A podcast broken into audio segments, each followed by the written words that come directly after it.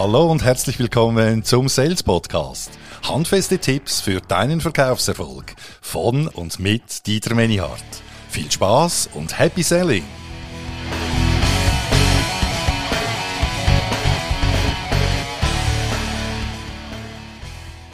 Heute erfährst du, warum ein Kundennetzwerk für deinen Verkaufserfolg immer wichtiger wird und wie du dir ein solches aufbaust und auch pflegst. Als ich vor ein paar Tagen bei einem Unternehmen war, das ich trainieren durfte, da fragte ich die Sales, was hat sich denn in den letzten paar Jahren bei euch in der Kundenbeziehung am meisten verändert? Und da kam fast unisono von allen, es wird so mühsam heute, den Kunden etwas zu verkaufen, weil die Entscheidungsprozesse immer komplexer und immer komplizierter werden.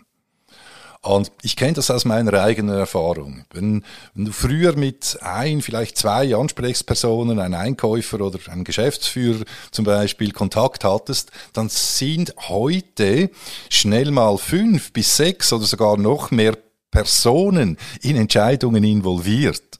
Und das Problem ist, du kennst nicht alle. Und das heißt im Gegenschluss, wenn du eben auch in Zukunft solchen Unternehmen was verkaufen willst oder auch Neukunden, die du gewinnen willst, wo du weißt, dass die etwa so aufgestellt sind, musst du eben hier dir ein Kundennetzwerk aufbauen. Jetzt zuerst mal in dem Sinne, was sind denn die Gründe, dass da immer mehr Personen involviert werden? Es ist einerseits der Trend vom Einkauf hin zu Buying Center Strukturen. Also das heißt, das sind Einkaufsgremien, wo verschiedene Personen neben dem Einkauf eben zum Beispiel auch vielfach der Finanzleiter drin ist oder der äh, äh, Abteilungsleiter einer Abteilung oder mehrerer Abteilungen, die dann mit der Lösung arbeiten. Also ganz verschiedene Personen. Und die, die bewerten dann die verschiedenen Anbieter, wenn die ihre Lösung präsentieren und offerieren.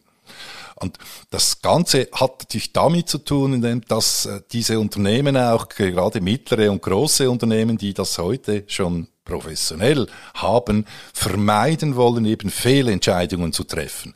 Ganz böse Zungen behaupten, es geht auch ein bisschen um Save My Ass. Aber ja, das wollen wir jetzt nicht vertiefen. Aber schlussendlich, es ist ein Trend und dieser Trend, der wird auch anhalten, gerade mit der jungen Generation von Einkäufern, die heute in den Markt kommen, die sind sich das heute gewöhnt und die Unternehmen sind auch daran interessiert, solche Buying Center Strukturen aufzubauen.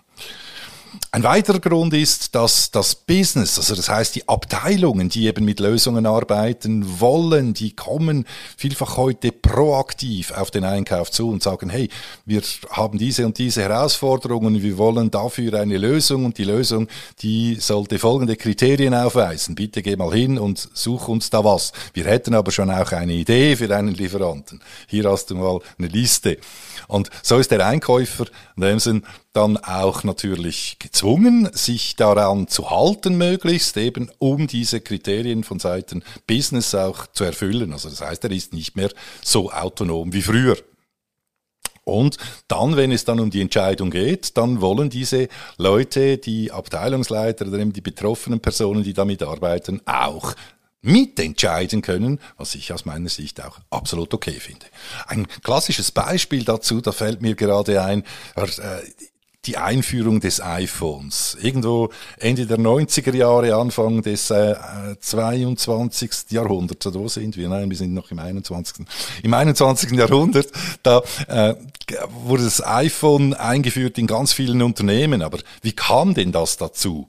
Sehr viele Geschäftsführer auch und Manager, die hatten dieses iPhone gekauft, weil es einfach fancy war, weil es einfach cool war. Und dann kamen sie ins Büro und wollten ihre Daten natürlich, ihre Geschäftsdaten mit diesem Gerät auch synchronisieren, abgleichen, wie sie es zum Beispiel früher äh, schon mit BlackBerry getan hatten. Und das war für die IT aber nicht unbedingt äh, ganz, ganz cool, weil die hatten ihre Strategie, die hatten ihre Strukturen, die hatten ihren Aufbau bezüglich Sicherheit, welche Geräte wie implementiert werden dürfen. Und die hatten, das iPhone war da nicht vorgesehen iOS war nicht vorgesehen. So, was passiert? Der Druck war schlussendlich so groß, dass heute weltweit das, das iPhone sowieso supported wird und bring your own device, also bring dein eigenes privates Gerät ins Geschäft und nutze es auch da. Das ist heute schon Standard. Ja, das ist ein Beispiel. So, jetzt, wie kannst du jetzt eben diese äh, Personen auch, wo du vermutest, dass die involviert sind in Entscheidungen, aber du davon ausgehst, dass du eben nicht persönlich Kontakt haben wirst mit ihnen in Verhandlungen etc. Wie kannst du die denn identifizieren und, und dann natürlich auch angehen? Ja, schau dir mal das Organigramm meiner Firma an. Wenn du im Organigramm, da findest du sehr viele Informationen und da findest du in der Regel auch alle Geschäftsleitungsmitglieder. Und dann hast du schon mal eine Idee, wer da involviert sein könnte und dann kommt es natürlich auch auf dein Produkt an, das du verkaufst äh, und dann hast du aber schon eine ganz, ganz gute Idee, wer eben neben dem Einkauf auch noch involviert sein könnte von dieser Seite. Und dann hast du natürlich die Abteilungen und da, da siehst du auch ja klar in, auf der Homepage oder so findest du diese Informationen. Wer könnte denn mit deiner Lösung, die du anbietest, auch arbeiten? Wenn du ein Produktionsprodukt hast, eine Maschine oder so, dann wird es mit großer Wahrscheinlichkeit der Produktionsleiter sein, der hier auch in einer Form involviert ist. Also geh mit gesundem Menschenverstand hier rein und identifiziere diese Personen. Und dann, dann rufst du sie an. Aber aber, und jetzt kommt das große Aber, verkauf denen bitte nicht deine Lösung. Also das heißt, es geht nicht um ein Verkaufsgespräch, wenn du mit Personen sprichst, die nicht direkt offensichtlich in der Beschaffung involviert sind. Ein Beispiel dazu. Du willst einen CFO kontaktieren, weil du weißt eben, ja, der hat ein gewichtiges Wort bei einer größeren Anschaffung, auch mitzureden und deine Produkte, deine Lösungen, die, die kosten auch ein bisschen. So, und jetzt rufst du den an und jetzt steigst du beispielsweise folgendermaßen ein. Ja, guten Tag, mein Name ist Dieter Menihardt von der Firma XY und wir bieten heute umfassende Produktionslösungen an rund ums Thema ERP.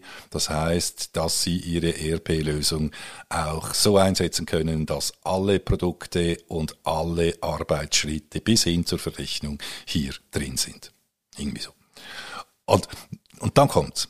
Mein, der Grund für meinen Anruf, Meier, der hat folgenden. Es geht nämlich darum, dass wir eine Zusammenarbeit auch mit Ihrem Unternehmen prüfen im Moment. Und da ist es uns sehr wichtig, vor der eigentlichen Einstieg in Gespräche wir erfahren möchten, wie welche Kriterien denn die Finanzabteilung hat, damit sie mit einem Lieferanten erfolgreich zusammenarbeiten kann, beziehungsweise auch wirklich alle Bedingungen erfüllt sind, die Ihnen wichtig sind von der Seite Finanz. Könnten Sie mir da ein paar Worte dazu sagen, was Ihre Anforderungskriterien sind, was auch Ihre Wünsche an einen Lieferanten sind? So, mit dieser Frage, da passiert vielfach ganz, ganz Magisches. Aber vielleicht denkst du dir ja jetzt auch, ja gut, äh, aber hey, sorry, wenn ich dann CFO anrufe, dann wird er mir doch keine Auskunft geben. Äh, täusch dich nicht. Es ist so, dass hier kommt ein psychologischer Mechanismus zum Tragen, den du vermutlich schon gehört hast oder kennst. Es geht ums Thema Anerkennung und Eitelkeit.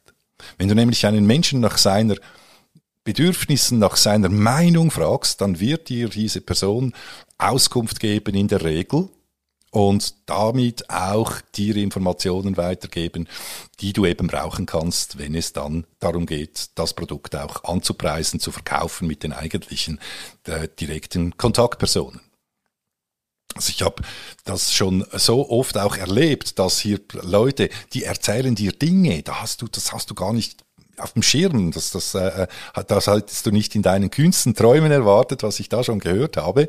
Und das höre ich auch von vielen, vielen, vielen Sales erfolgreichen, die eben genau so vorgehen, dass sie teilweise viel mehr Informationen kriegen, als sie ursprünglich gedacht haben.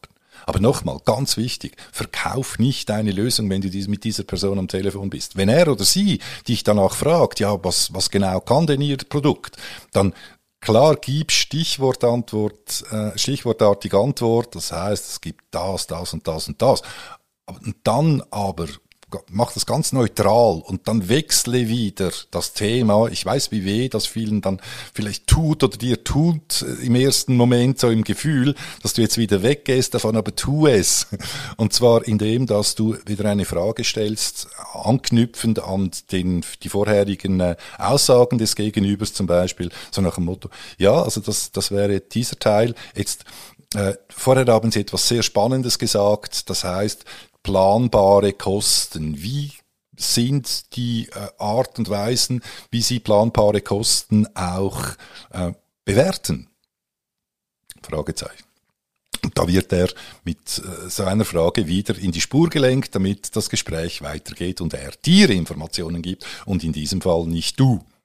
Ja, und jetzt, wie, was, was, was machst du denn damit? Jetzt hast du diese Informationen, ganz wichtig natürlich, dass du dir das alles notierst und dann kannst du das in einerseits Gesprächen dann mit den Entscheidern sehr gut brauchen. Also das heißt, wenn du zum Beispiel in Verhandlungen bist oder in einer Präsentation zuerst mal, wo du deine Lösung vorstellst, kannst du natürlich genau diese Dinge einflechten, also diese Aussagen.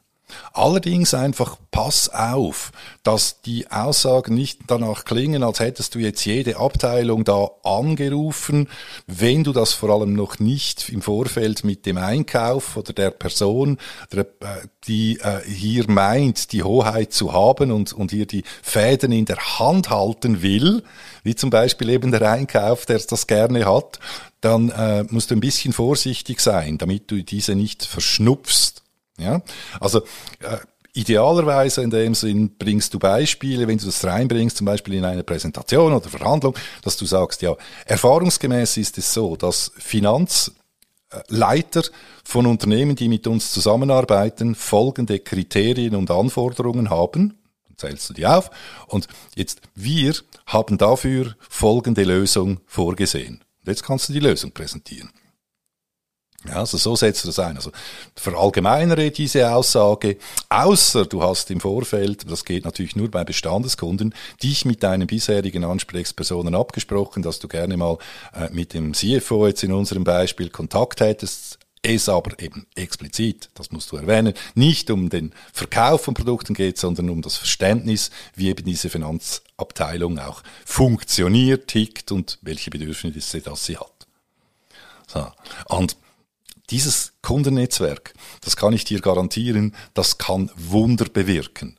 Weil einerseits hattest du schon mal Kontakt mit den wesentlichen Entscheidern darin oder mit den, mit den Keyplayern, mit den Anwendern auch aus den verschiedenen Bereichen und die kennen dich also schon mal rein schon vom Namen her.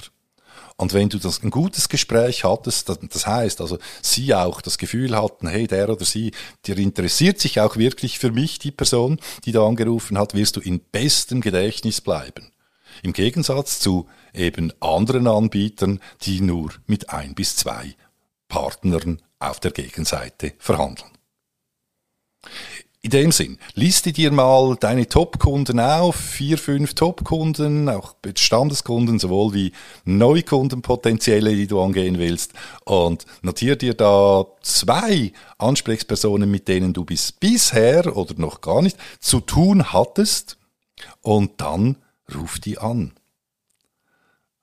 In dem Sinn, ich wünsche dir viel Erfolg beim Aufbau deines Kundennetzwerkes und Happy Selling, dein Ja, das ist auch schon wieder gewesen mit dieser Folge. Und wenn sie dir gefallen hat, dann tu doch mir bitte einen Gefallen, indem dass du diesen Podcast abonnierst und deinen Freunden und Bekannten weiterempfiehlst. Das ist mein Lohn für diese Arbeit. In der Zwischenzeit wünsche ich dir viel Erfolg bei der Umsetzung, alles Gute und Happy Selling, dein Dieter Menihardt.